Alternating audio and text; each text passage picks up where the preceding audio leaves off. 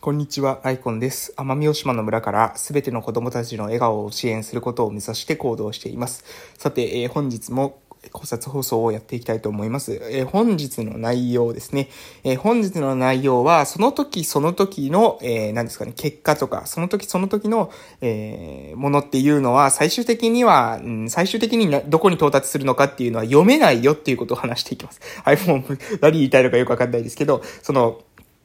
一時点一時点ですね。その瞬間瞬間の一時点一時点では、その後の未来っていうものを予測することはできないよっていうような話をします。まあ、これはね、あの、なんか何言ってるのかよくわかんないかもしれませんけど、まあ、聞いていただけたらね、ちょっと納得していただけるんじゃないかなと思います。これね、あの、株式とかも一緒なんですよ。株式ってその、何ですか、えー、長期的にはね、例えば、うん、上がっていくっていう風にされている数値ってあるんですよ。それは何かっていうと、あの、うんと、全世界の、全世界に対する、その経済の成長率、全世界の、えー、株価の平均みたいなものが、っていうのは上がっていく。まあ、要するに、全世界は経済成長していく。世界全体ではですね、は経済成長していくっていう風に考えられてますし、それは、あの、上下、ジグザグはありながらも、長期的なスパン、えー、だいたい15年、15年というスパンをで見たときには、常に右肩上がりで経済成長してるんです。これは世界中ですね。世界中の経済は右肩上がりであるということです。それは一国じゃないですよ。一国じゃなくて全世界平均にとったらということです。で、こういう風に、長期的に見ると、あの、ジグザグはありながらも右肩上がりになっていくよねっていうことってあるんですけれども、その点点点で見たときには、その点の次の瞬間に上がるのか下がるのかとか、点のうん、次の瞬間、ここがなんかまず上がった状態のところなのか、下がった状態のところなのかっていうことは、その瞬間瞬間っていうのは、なかなかこれわからないんですよね。で、えー今日はそれで何を言いたいのかっていうとですね、えー私たちは一日一日ね、努力するしかないんですよっていうか、一日一日を一生懸命生きるしかないんですよということです。で、えーそれはなぜこういう話をするのかというと、これはね、私の、えーまあ、過去のね、あのうん、去年1年間、えー続けてきた、まあ、SNS を通した発信だったりとか、まあ、その他のですね、まあ、YouTube も、とか、まあ、YouTube は SNS なのかよくわかりませんけど、えーそういったのを使っての配信をしてきたんですけど、そこから言えることだ、言えることです。えーで、どういう内容なのかというと、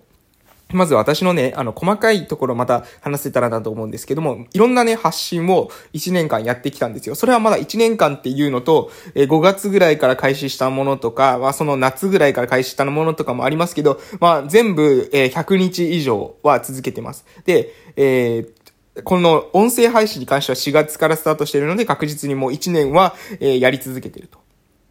で、そういうところで、まあ何をじゃあやってたのかというと、えーまあラジオトークっていう音声アプリでの、あの、音声配信ですね。これ毎日撮ってます。もう過去の分も見れば、えー毎日やってるってことは明らかじゃないかなと思います。そして、えーっと、ツイッターですね。ツイッター。で、これツイッターはね、もう、うん、もう大体毎日やってます。たまに、あの、たまに配信できてない時もありますけど、平均すると、まあ平均するとっていうか平均しちゃダメだと思うんですけど、おそらく毎日してると思うんですよ。毎日1ツイートはしてると思います。ただ、ツイートの量っていうのは、その変動がありますよ。ツイートの量は変動があるにしろ、毎日、えー発信していたということです。で、えーその、そして、えー、ツイッターの他には、えーノートっていう、まあ、ブログみたいなもんですかね。え記事を書く、え日記みたいなのをつけれるんですけど、えこれもやってます。これも、どれくらいこれはしてるんだろう。これも、もかなり、え継続していると思います。多分1年ぐらいになるんじゃないかなと思いますけどね。多分ツイッターと一緒に始めた気がするので、おそらく1年経ってるんじゃないかなと思います。そして、YouTube ですね。これ5月ぐらいから開始しましたけど、これも、まあ、あの、約1年。そして、まあ、おそらく1年いくでしょう。で、これを毎日更新っていうのも続けています。で、えー、これと、あとは TikTok は、まあ、YouTube の内容をそのままもうほとんど、えー、YouTube への動線として入れてるだけなんですけども、それも、まあ、しているということですね。ちょっともう最近は、あの、止まってるところもあるんですけど、やっぱね、伸び悩んでるところがあるので、ちょっと止めてます。て、あと、ピンタレストっていうのもしてましたが、これも100日ぐらいで、え止めたりしてます。こんな感じで、なんか、うん、いろんなものをやってるんですよ。で、大体全部のメディアっていうか、その、いろんなものを100日ぐらいは続けてます。で、どういう風に、えー、使うのか、その使い方にしても、なんかそれぞれに合った使い方ってあるのかもしれないですね。えー、で、ただ、その、それぞれに合ったやり方っていうのを、あ、ま、全部こう使ってると、私の時間自体がね、全然なくなっちゃうので、まあ、それでも私なんだろう、もう仕事を何年目も同じ仕事をしてて、慣れてるっていうんだったらそれでいいのかもしれないですけど、でもそうじゃなくて、私が今してることっていうのは、あの、村おこしなので、これってね、非常に、あの、難しいんですよ。難しいっていうか、なんだろう。何をすればいいのかが、マニュアルがないんですね。なので、日々こう実験を繰り返しながら、えー、やってるっていうところです。で、えー、そういったことを片方でしながら、片方では情報発信をしているっていう時に、うーん、十分にですね、その、何ですかね、あの、例えばノートとかももうちょっとこう写真をいっぱい入れたりとか、もうちょっとそのリンクをしっかりですね、使ったりとかっていうことを改善する点っていうのはいっぱいあるんですけど、それができてなかったりするわけですね。で、他のその発信に関しても多分ここはこうした方がいいだな、だろうなっていうかそうやった方がの伸ばすためには本当は必要だろうなって思ってても、そこまで手が回ってなかったりするっていうところがあります。で、何が言いたいのかというと、そうやってやっていく中で、じゃあ自分がこううん、コンスタントに継続できていて、それでもなんか期待できそうなものっていうものを、に絞っていくっていう作業って非常に重要だなと私は思ってます。で、えー、その中で、まず絞っていくときにどういう風な観点から絞っていくのかというと、まあ、一つは、えー、結果が出てるものですかね。その結果がついてきてるもの。で、私が発信してるメディアの中で最も結果が出てきてるのは YouTube です。そしてこれは、まあ、自分だけの力じゃなくて、私の、あの、私と一緒にですね、やってえー、くれてるチーム、メンバーがいての、そのチャンネルなんですね。私なんてのはもうほとんど話してるだけで、そのスライドとかを、えー、作ってくれてるっていう人たちは他にいて、で、えー、サムネイルを作ってくれたりとかしてる、えー、人もいて、で、っていう感じでやってるわけですよ。なので別にそこは自分だけのメディアっていう気はないんですけどね、ただ、ここのメディアが間違いなく私の、えー、今の発信の中では伸びてる、えー、一番伸びているっていうことはこれ間違いないです。もう1000人も突破しまして CM もついたりしてるので、これが一番伸びてるというところは、これ間違いないだろうと思います。で、その他ですね、発信してて面白いっていうのとか、その自分の中で別にきつくないなと思うものも、え残すようにしてます。それしてそれが何かっていうと、この音声メディアですね。これは本当に楽です。あの、何ですかね。だって今何じゃどんな感じで撮ってるのかっていうと、今横に寝転がりながら、何の台本も書かずに、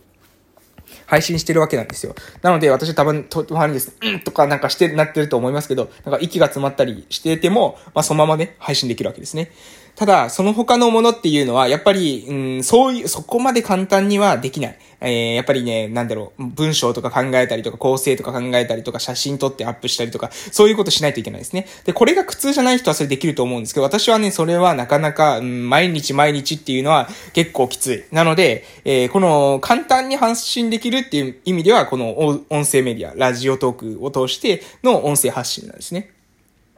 なんで、これが、まあ、楽にできる。私にとってはすごく楽にできる発信活動。そして、えー、もう一つは、えっ、ー、と、YouTube。で、この2本が、まあ、基本的に私の中では柱だと思ってます。2本が、私の発信活動の中では柱。で、えー、それ以外のものもや、もちろんやっていってて、で、それ以外のものに対する戦略についてもちょっと話そう、話す機会があったら話そうかなと思ってるんですが、そんなか感じでやってます。で、えー、じゃあね、その、例えばツイッターとかノートとか別にその、何ですかね、結果も出てないわけですよ。で、別に私がやっててもね、楽しくも別にないわけです。楽しくないっていうから、なんて言うんだろう。うん、楽しい時もありますよ。楽しい時もあるんだけれども、毎日やるっていう意味では、やっぱきつい時もあるわけですね。で、そういったものに関して、じゃあどうやって、うん、それをどうやって続けていくのか、続けていくのかっていうか続けていく必要があるのかどうなのかってことなんですけども、これは結論、自分の中で、うん、なんだろうな、うん、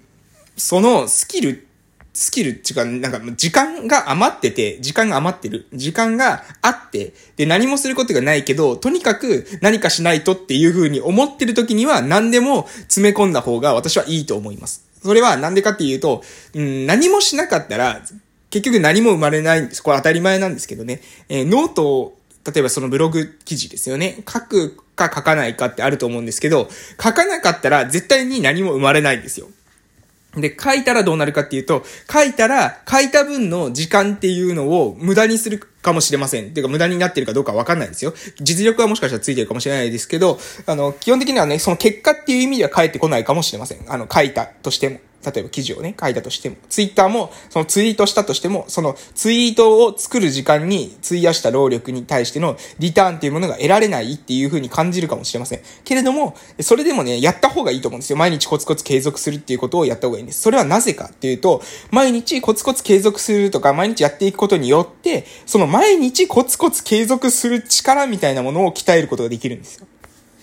意味わかりますかね？えー、の、ノートとか別にね、それを発信するためのその労力に対しての見合ったリターンが来なかったり、ツイッターもですね、やって投稿するまでの労力に見た、見合ったリターンが返ってこなかったとしても、それを毎日継続できているっていうことは、その毎日継続できる力みたいなのはだんだんだんだん育っていくわけですね。で、その毎日コツコツできる力っていうものが育ちさえすれば、あとはそれをどこに振り分けていくかっていうことが人生で使えるわけです。でも、えー、もっともっとそもそもですね、毎日コツコツ継続する力みたいなものが育ってない人っていうのは、それは、な、なんだろうな、自分の特性に合ったメディアを見つけたとしてもそれは難しいんですよ。だから、私が YouTube が一番伸びてますっていう風に言ってますけど、その YouTube だって、えー、それは毎日コツコツ継続して、で、あと友達とかそのチームメンバーがいたおかげで伸びたっていうのはあるんですけど、それもやっぱコツコツ継続してないと結果は出ないわけですよね。なので、いくらですね、自分が伸びるっていうものがあったとしても、コツコツ継続できなかったら、それは伸びないわけなんですよ。なので、コツコツ継続する力をつけるために、毎日